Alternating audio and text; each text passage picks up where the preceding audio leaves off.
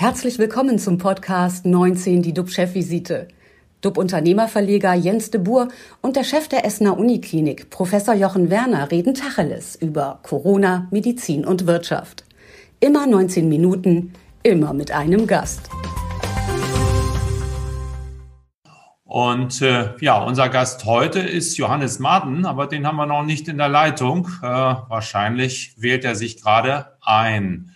Ich stelle ihn trotzdem schon mal vor, wenn er dann gleich dabei ist, dann kann er direkt einsteigen. Er ist seit 2017 Sprecher der Baden-Württembergischen Landesbank LBBW, der größten Landesbank Deutschlands. Und die LBBW fokussiert sich auf Firmenkunden aus dem Mittelstand. Deswegen kennen wir sie alle zumindest im Norden nicht so genau. Johannes Martin ist Medienprofi und Finanzprofi. Er war früher bei Bild, Bild am Sonntag, das kennen wir. Und danach sprach er für die Dresdner Bank, die gibt es nicht mehr, und die Deutsche Bank. Jetzt ist er in Stuttgart und bei der LBBW. Und wir hoffen, dass er gleich reinkommt und mit uns über Negativzinsen, Pleitewelle, etc. spricht. Solange wir auf ihn warten, lieber Jochen, machen wir es wie immer. Wo stehen denn die aktuellen RKI-Zahlen und was beschäftigt dich heute besonders? Ja, es ist Tag 108 des deutschen Lockdowns. RKI meldet 7.556 Neuinfektionen. Das sind ungefähr 500 weniger als vor einer Woche. Es sind 560 weitere Menschen an dieser Erkrankung verstorben, sodass wir insgesamt jetzt über 66.000 Verstorbenen liegen. Bei uns in Essen, wir betreuen an der Universitätsmedizin aktuell 101 äh, Patienten stationär wegen äh, Covid-19. Davon sind 27 auf Intensivstationen untergebracht. Die, wir schauen da ja immer drauf, sieben Tagesinzidenz bedeutet aktuell 57. Das heißt, wir haben noch 22 Neuinfektionen abzubauen, um dann die neue Zahl 35 zu erreichen. Ja, was mich heute beschäftigt, das ist im Grunde das gestrige Champions League Spiel, Leipzig gegen Liverpool. Und äh, normalerweise, ich bin Fußballfan, ich war immer orientiert, aber verfolge im Moment nicht mehr so die Sportnachrichten. Ich äh, wurde jedenfalls gewahr, gestern spielen sie äh, Leipzig gegen Liverpool. Das ist ja eine angenehme Abwechslung. Und dann dauerte das ein paar Minuten, bis ich begriff, es ist gar keine so richtige Abwechslung von Corona, weil es ja ein Corona-Thema ersten Ranges ist. Denn den Engländern wurde die Einreise nach Deutschland untersagt. Deswegen musste Leipzig sich um einen anderen Austragungsort kümmern, fand diesen dann in Budapest. Und ähm, ja, letztendlich bedeutet das ja, man wollte mit dem Einreiseverbot vermeiden, dass es in Leipzig zu einem Ausbruch kommt, vielleicht sogar mit der britischen Mutation. Dann hat man sich gesagt, dann machen wir das anders. Wir spielen in Budapest. Wenn es dann in Budapest zu einem solchen Ausbruch kommen sollte, dann könnte es natürlich auch noch sein, dass die Spieler und der ganze Begleitstab das dann aus Budapest mitbringen nach Leipzig zurück. Also ich denke, das ist schon alles ein bisschen schwierig und man muss sich dazu überlegen, was da wirklich sinnhaft und nicht sinnhaft ist. Ich meine, die nationalen Sportwettbewerbe, die haben wir eigentlich mit den ganzen Hygieneregeln relativ kontrolliert jetzt, soweit sie eben laufen. Aber so ein länderübergreifendes Hin und Her, das finde ich schon etwas äh, problematisch, gerade wo wir im Südosten Grenzen schließen, im Südwesten die Grenzen noch äh, geöffnet halten und wo wir vier Monate vor einer Fußball-Europameisterschaft stehen, die in elf europäischen Städten und in einer asiatischen Stadt äh, abgehalten wird. Also auch dort gibt es viel Diskussionsstoff und Entscheidungen kritisch zu hinterfragen. Das finde ich ist absolut legitim. Das bringt nämlich auch Klarheit in die ganze Geschichte rein, ins Tageslicht, so auch zu Herrn Söder, der die Entscheidung zur Öffnung von Friseursalons ja letztendlich auch begründete mit Würde. Was für ein ja, großer Begriff. Und ähm, dazu muss ich sagen, die Würde des Menschen, den Rest kennen Sie, aber ich spreche eben auch gerne über Verhältnismäßigkeit. Mhm. So, das war die Einleitung, mit der ich jetzt an dich äh, wieder zurückgebe, lieber Jens. Und ähm, sag doch mal, was geht dir im Moment so durch den Kopf? Also aktuell ähm, sind es eigentlich zwei Sachen. Das eine ist die große Diskussion über den Impfstoff von AstraZeneca. Da wird sehr kontrovers diskutiert. Wir sehen, dass äh, Karl Lauterbach sagt, er würde sich damit impfen lassen. Dann gibt es äh, andere, ähm, die sagen, nein, um Gottes Willen. Vielleicht könntest du dazu noch mal ein bisschen Licht äh, sozusagen ins Dunkel bringen. Äh, wie geht ihr in Essen mit diesem Impfstoff um? Ähm, habt ihr den weggeschlossen oder äh, steht er auf einer schwarzen Liste? Das interessiert uns natürlich alle. Ähm, ja, magst du dazu ein bisschen was erzählen? Ja, also wir diskutieren dieses Thema natürlich bei uns auch sehr intensiv mit den Fachleuten. Das sind dann die Virologen und die Infektiologen. Ähm, also für uns als Uniklinikum stellte sich die Frage bisher noch nicht, weil in Nordrhein-Westfalen eben entschieden wurde, aus verschiedenen Gründen, an die Unikliniken gehen nur, geht nur im Moment der Impfstoff äh, von Moderna. Das hängt aber einfach mit Verteilungsthemen zusammen. Also, ähm, ich gehe davon fest aus, dass auch wir AstraZeneca zur Verimpfung bekommen. Äh, wir sehen das Ganze insgesamt äh, eindeutig positiv. Wir halten die Impfung mit AstraZeneca für richtig. Ähm, das Thema ist natürlich, das muss man den Leuten, die kritisch sind, wirklich zugute halten. Die Kommunikation darüber ist fürchterlich äh, entglitten. Ähm, die Studien, die zum, zur Zulassung führten, die hatten teilweise Ungenauigkeiten, auch ja, ähm, gar nicht so großer äh, Art, aber kleine Abweichungen in Studien, ob es Beschriftungen und all solche Dinge sind, die bringen eben Unruhe und das kriegt man kaum mehr eingefangen. Das ist ja ein sogenannter Vektorimpfstoff und der funktioniert wieder anders als ein mRNA-Impfstoff. Und man weiß von Vektorimpfstoffen, dass gerade auch die erste Impfung eine Reaktion erzeugen kann. Und was wir hier in Essen äh, eben auch erlebt haben, weil der wird in Essen auch verimpft, ähm, das war, dass eben mit der ersten Impfung verstärkte Reaktionen auftreten, bis hin zu hohem Fieber, ansonsten Kopfschmerzen und Müdigkeit. So, und da bekommen natürlich die Menschen erstmal wieder Sorge. Ähm, letztendlich sagte mir letztens ein ganz erfahrener Impfarzt, wir wollen ja die Impfreaktion haben, aber natürlich für den Menschen, der geimpft wird, der dann vielleicht ins Bett muss, ist das ein Problem. Wenn man sagt, aus meinem Bereich, ich nehme 20 Pflegekräfte und die werden heute geimpft und die werden alle krank dann oder ein Großteil, ja, dann muss man sehen, wie hat man den Betrieb organisiert. Und so kam das auch äh, bei der Essener Feuerwehr. Und da hat der Chef der äh, Feuerwehr äh, ein Interview gegeben, das habe ich am letzten Freitag gehört im Radio. Und äh, dieses Interview, das zielte eben auf diese Nebenwirkungen ab oder, auf die Impfreaktion. Und der hatte das eigentlich sehr, sehr gut kommentiert und sagte, ähm, was wir daraus lernen müssen für uns ist, dass wir nicht eine ganze Gruppe äh, zusammen impfen, sondern vielleicht ein Teil am Freitag und äh, übers Wochenende oder so, dass auf jeden Fall immer genug Mannschaft da ist. Aber was auch er nicht in Frage gestellt hat, ist die Sinnhaftigkeit überhaupt. Nun äh, kommt das Thema auf, Südafrika will AstraZeneca nicht, weil die sagen, gegen die Südafrika-Mutante ist das nicht angezeigt. Aber wir hier, für uns zum Beispiel in Deutschland, müssen uns ja vor Augen halten, ähm, ich nenne es jetzt einmal das Wuhan-Virus, SARS-CoV-2, also die ursprüngliche, die ist ja bei uns verbreitet.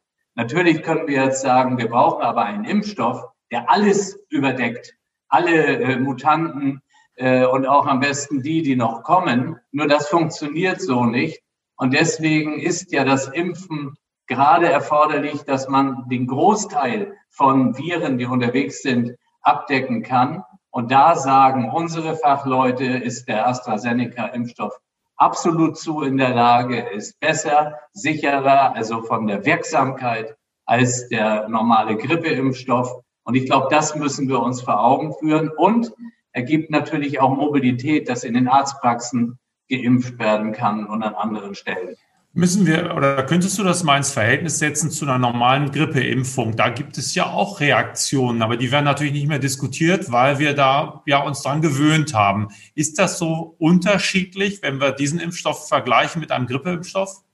Ja, ich glaube schon, dass man sagen darf, dass die Impfreaktion beim Einzelnen stärker ausfallen kann. Es gibt auch beim, Impf, äh, beim Grippeimpfstoff Impfreaktionen, die auch zu Fieber führen. Die Leute sind total kaputt und liegen ein, zwei Tage sogar im Bett. Das ist aber eher die Ausnahme. Nun haben wir ähm, die Anzahl von Impfreaktionen höher und wir wissen auch, das muss man einfach einräumen, wir alle sind Menschen mit einer Psyche. Und wenn ich weiß, da sind jetzt zehn geimpft worden, die ich kenne, und von denen haben vier eine doch deutliche Impfreaktion mit Kopfschmerzen oder Fieber gehabt und ich stehe als Nummer elf nächsten Tag auf dem Plan, ähm, dann bin ich schon so ein Typ, der sich sagt, na ja, okay, das wird wohl auch dann so kommen. Und ähm, dann kommt die zweite äh, Reaktion bei den mRNA-Impfstoffen von BioNTech, von Moderna. Da ist es so, dass die erste Impfreaktion vielfach kaum gemerkt wird, außer leichter Schmerz im Arm. Aber was wir äh, festgestellt haben bei unseren eigenen Mitarbeiterinnen und Mitarbeitern ist, die zweite hat auch schon bei manchen Fieber, totale Abgeschlagenheit gebracht, wo wir aber sagen, das ist gewünscht, wir wollen diese Impfreaktion. Und deswegen ist das so wichtig, darüber zu kommunizieren. Ähm, es gibt klare Begründungen auch, warum die Dosis äh, bei AstraZeneca über zwei Impfungen über bei uns in Essen neun Wochen auseinandergegeben wird. Aber diese Informationen, die fehlen ja auch der breiten Bevölkerung. Und so macht sich im Moment für eigentlich das Arbeitspferd der Impfung, wenn ich das mal so nennen darf, das auch zudem äh, kost, deutlich kostengünstiger ja ist, ist die mRNA-Impfstoffe und auch für die Welt ein, eine existenzielle Säule äh, sein sollte. Ähm, das Arbeitspferd, das wird so ein bisschen lahm gerade bevor es eigentlich losgelaufen ist. Und da kann nur äh, Kommunikation von ganz kompetenter Seite dazukommen. Jetzt hat sich Herr Drosten dazu äh, auch geäußert. Und ich glaube, das, das ist wichtig, dass, dass es wirklich den Menschen mitgeteilt wird. Es ist ja auch so, dass natürlich auch medial äh, das Thema Impfen, Corona natürlich absolut im, im Spotlight, also im Scheinwerferlicht steht. Und man sucht natürlich nach Meldungen, nach Geschichten. Und da passt es natürlich auch, ja, äh, Bad News, uh, Good News aus Sicht äh, der Medien.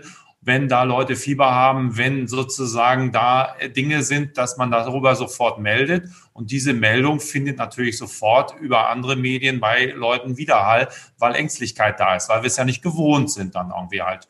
Und äh, von daher glaube ich, ist es eben wichtig, dass Experten, so wie du es sagst, ähm, das Ganze einordnen. Wichtig ist eine Einordnung. Wie kann man das verstehen? Ist es schlimmer als eine Grippeimpfung? Viel schlimmer? Kann man damit umgehen? Und da ist natürlich immer eine gewisse Aufgeregtheit gerade da. Ich würde gerne auch noch mal zu dem zweiten Punkt, der mich beschäftigt, gehen. Und zwar habe ich gestern mit Boris Palmer ein längeres Interview gehabt. Äh, wir kennen ihn, er ist der Oberbürgermeister von Tübingen. Er war auch schon in unserer Sendung. Und er hat erzählt, dass seine Stadt jetzt Corona-Selbsttests gekauft hat. Auch wieder typisch. Andere denken drüber nach. Boris Palmer hat schon gekauft, hat zumindest schon mal geordert. Und äh, die sollen die Bürger nutzen, um sich frei zu testen. Das heißt, wer ein negatives Ergebnis hat, kann dann drei, vier Stunden danach in die Fußgängerzone oder dann insgesamt gehen. Das heißt, ich teste mich, habe einen negativen Test und darf dann ins Restaurant gehen, darf in die Fußgängerzone gehen und beispielsweise einkaufen denn diese gewisse Sicherheit macht einiges wieder möglich. Ich finde, das ist eine spannende Idee. Und äh, er hat das dann auch dem Landesvater, also Winfried Kretschmer, vorgestellt, dem Ministerpräsidenten in Stuttgart, ebenfalls ein Grüner. Also beide sind bei der Grünen Partei. Aber bei ihm stieß er auf taube Ohren, weil man will nicht gleich wieder Ausnahmeregelungen schaffen und äh, möchte gerne einheitlich auftreten. Ähm, ja, wie findest du denn die Idee, und das ist jetzt auch im Chat wird nachgefragt, von diesen Selbsttests? Ist das vielleicht der Schlüssel zum Erfolg, dass wir ab März soll es ja auch losgehen, dass wir uns alle testen, dass wir googeln? Äh, wie äh, schätzt du das Ganze ein? Also ich bin äh, eindeutig dafür, dass wir testen. Ähm, die Frage ist ja immer, was will man mit einem Test erreichen? Antigen-Schnelltests kamen auf den Markt. Sie wurden erst etwas argwöhnisch beäugt und ähm, dann hat man die Sicherheit dieser Tests extrem hoch angegeben. Das hält sich in unseren Augen vergleichbar mit der PCR-Diagnostik nicht, aber es ist immer noch sehr sicher und sehr aussagekräftig. Und jeder Mensch muss begreifen, es ist genau für diesen Moment aussagekräftig. Es ist nicht aussagekräftig für morgen oder übermorgen. Da kann die Situation eine andere sein.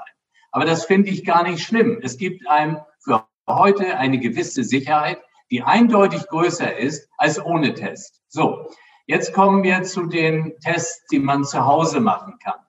Ähm, die sind äh, zu einem Teil noch etwas weniger aussagekräftig. Trotzdem sind sie in der Lage, ähm, Infektionen zu identifizieren. Ich sage immer, jede identifizierte Infektion ist eine gute, weil man weiß, womit man es um, jetzt umzugehen hat. Und natürlich muss danach weitere Testung erfolgen. Man muss äh, mit den Gesundheitsämtern überlegen, wie ist das jetzt in der Familie? Was bedeutet das für uns? Und äh, wenn man jetzt negativ getestet ist, das heißt keine Infektion, muss man wieder wissen, aha, für heute ist es gut, ich kann vielleicht dann zum Beispiel ins Restaurant gehen oder so. Mhm. Und diese ganze Bewegung, die müssen wir jetzt unterstützen. Ich hoffe nur, dass es nicht in einem Regelwerk von Zuständigkeiten etc. In, zu sehr ins Stören kommt, weil wenn man so ausruft, ja, für alle Deutschen stehen die zur Verfügung, das waren ja meist Dinge, äh, die dann nicht so wirklich abgeliefert werden konnten. Und vor dem Hintergrund, ich unterstütze das total, aber auch dort ist Aufklärung das A und O. Deswegen sage ich, lass doch Videofilme machen, äh, kurze Spots im Fernsehen. Wie funktioniert eigentlich der Test? Wie funktioniert der Test? Weil der normale Mensch, der nicht mit Testungen erfahren ist, der ist erstmal aufgeregt. Der packt so eine, der macht eine Packung auf und dann sieht er, da soll er vielleicht noch einen Tropfen drauf tun. Das ist nicht für jedermann alles so einfach. Und deswegen finde ich erklären, erklären, erklären und helfen. Und ähm, ich finde das super, was der Herr Palmer macht. Äh, ist immer schwierig, dann gleich auf ganz Deutschland zu übertragen. Aber es wird eben dazu beitragen, mehr Klarheit zu machen. Und vor dem Hintergrund ich freue mich über diese Initiative. Herr Kurz hat ja ausgerufen, heute rufen wir alle aus, er hat ausgerufen, dass zum 1. März diese Heimtests in Österreich, in den Apotheken äh, unentgeltlich abzuholen sind. Herr Spahn kam einen Tag später, auch der 1. März. Und äh, da las es sich noch so ein bisschen mit Unterschulung, äh, also unter Anleitung von geschultem Personal, wie auch immer. Wir müssen testen. Wir wissen alle, das ist ein Defizit gewesen in den Alten- und Pflegeheimen, gerade über den vergangenen Herbst. Äh, wir wollen jetzt nicht immer zurückblicken, deswegen testen, testen, testen. Wir haben ja noch nicht so eine Impfgeschwindigkeit, wie wir sie haben möchten. Und solange wir die nicht haben, testen. Ja, ich habe am Wochenende mit Ärzten gesprochen, die wollten äh, das Gesundheitsamt informieren über den Status die sind gar nicht durchgekommen beim Gesundheitsamt. Die konnten gar keine Informationen abliefern. Ich glaube auch, wenn man das hört, wie soll denn da eine Nachverfolgung geschehen, wenn man nicht mal seine Informationen geben kann? Und ist dann nicht das, was du sagst, wenn dieser Test, vielleicht ist er nicht immer ganz genau, vielleicht ist er auch nicht genau bei Leuten, die nicht so eine hohe Last an, an, an Viren haben. Aber die, die viel haben, die kann man doch rausfiltern. Und wenn die dann nicht mehr weiter spreaden, dürfte das doch rein mathematisch eine gewisse Entlastung geben. Und äh, das ist doch etwas, worauf wir sicherlich uns mal einstellen könnten, wenn ich auch auf die Wirtschaft schaue. Wir brauchen doch eine Perspektive. Wir brauchen doch wieder etwas. Und da war gestern ja auch bei Altmaier der große Gipfel da. Und äh, ja, die Verunsicherung und sagen wir mal die Enttäuschung und auch, sagen wir mal, dass die Leute nicht mehr weiter wissen. Ich rede von Unternehmern, von Leuten, die ein Geschäft haben, die jetzt dabei sind, ihre Altersvorsorge und alles aufzulösen allmählich, um noch zu überleben dann. Und da, deswegen glaube ich, sollte man über dieses Instrument stärker nachdenken. Ich habe gerade im Chat gelesen, in Böblingen, der Oberbürgermeister hat auch 400.000, hieß es, bestellt. Und äh, wie soll es auch in den Schulen sonst abgehen? Vielleicht müssen wir uns neben dem Pausenbrot beziehungsweise neben dem äh, Frühstück uns daran gewöhnen, dass die Kinder einen kurzen Test machen, um sie dann in die Schule zu äh, bringen, um irgendwie wieder in die Normalität einzusteigen. Also ich sehe, sehe das ganz genauso. Und wir dürfen jetzt bloß nicht denken nur an dieses kleine verpackte Testtütchen, ob das mit Spucktest oder ich weiß nicht, was für ein Test ist. Wir müssen ja überlegen, was ist, wenn der positiv ist. Da sitzt Emma Schneider zu Hause und der ist positiv. Und dann kommt die Kette in Gang, äh, der möchte jetzt beim Gesundheitsamt anrufen. Aber das ist vielleicht auch überlastet. Deswegen gehört für mich dazu eine Einleitung einer Hotline, die erstmal sammelt. Ja, wir brauchen ja irgendwie eine Sammelstelle für diese positiven Tests, falls das Gesundheitsamt nicht erreichbar ist. Also diese Logistik drumherum brauchen wir, sonst sind die Leute wieder alleine gelassen, geraten in Hektik, in Panik, in Angst. Damit ist niemandem genutzt. Und das andere, was auch ein bisschen schade ist, da bin ich dann ja bei meinem Thema, meinem Lieblingsthema Digitalisierung. Wir testen ja viel im Moment mit Antigen-Schnelltests bundesweit. Die werden nicht erfasst. Ja? Wir müssen uns immer klar machen, was wir an Ergebnissen hören, sind die PCR-Testungen. Wir hören nicht die Ergebnisse der Antigen-Schnelltestungen. Und auch das würde Klarheit geben, weil man einfach ein besseres Gefühl hat über die, die negativ waren. Natürlich immer mit einer Unsicherheit. Aber wir können in Deutschland nicht immer sagen, nur schwarz oder weiß, 0 Prozent oder 100 Prozent. Aber es gibt Trends zu erkennen. Und vor dem Hintergrund, wir dürfen uns nicht aus der Pflicht nehmen. Wir müssen irgendwann dokumentieren, was wir tun damit wir auch das abrufen und in Auswertungen übertragen können. Das halte ich für wirklich wichtig. Jochen, äh, unsere 19 Minuten sind vorbei. Wir haben mit Fußball begonnen. Das Ergebnis ist übrigens 0 zu 2 aus Leipziger Sicht ausgegangen, das Spiel äh, gegen Liverpool. Ja, also Klopp hat mal wieder gewonnen. Er hatte drei oder vier Spiele jetzt zum ersten Mal nach x Jahren verloren. Ähm, Du hast auf den Unsinn hingewiesen, dass man verreist und versucht, die, ja, die Spiele woanders stattfinden zu lassen, um da Sicherheit vorzutäuschen. Wir sind dann eingebogen bei äh, AstraZeneca, haben gesagt, es ist doch besser als der Ruf. Es wird gerade medial zerpflückt, aber glaubt nicht dran, es ist doch eine Sache, die wir unbedingt nehmen müssen äh, und sind am Ende bei den Tests gelandet, die uns hoffentlich weiterhelfen werden. Vielen Dank dafür. Ich fand das super, dass wir, glaube ich, im Zwiegespräch, im Duo nochmal die Dinge aufgearbeitet haben. Manchmal braucht man ein bisschen Zeit dafür. Morgen werden wir dann wieder einen Gast haben. Das ist äh, Dr. Robert Meyer. Er ist Chef von Datev. Das ist das Softwarehaus, was alle Steuerberater oder viele Steuerberater beliefert. Und er kann uns sagen, wie es um die Liquidität und um die Digitalisierung der deutschen Mittelstand oder des deutschen Mittelstandes steht. Und darauf freue ich mich sehr. Also Bleibt alle äh, gesund und äh, klickt wieder rein und wir freuen uns auf Sie. Bis morgen um 10 Uhr. Tschüss aus Hamburg. Und aus dem leicht trüben Essen. Ja, hier, ja, hier ist auch nicht viel besser. Tschüss allerseits. Das war 19 die DUB-Chefvisite als Podcast. Die Videos dazu gibt es auf watz.de und auf dub-magazin.de.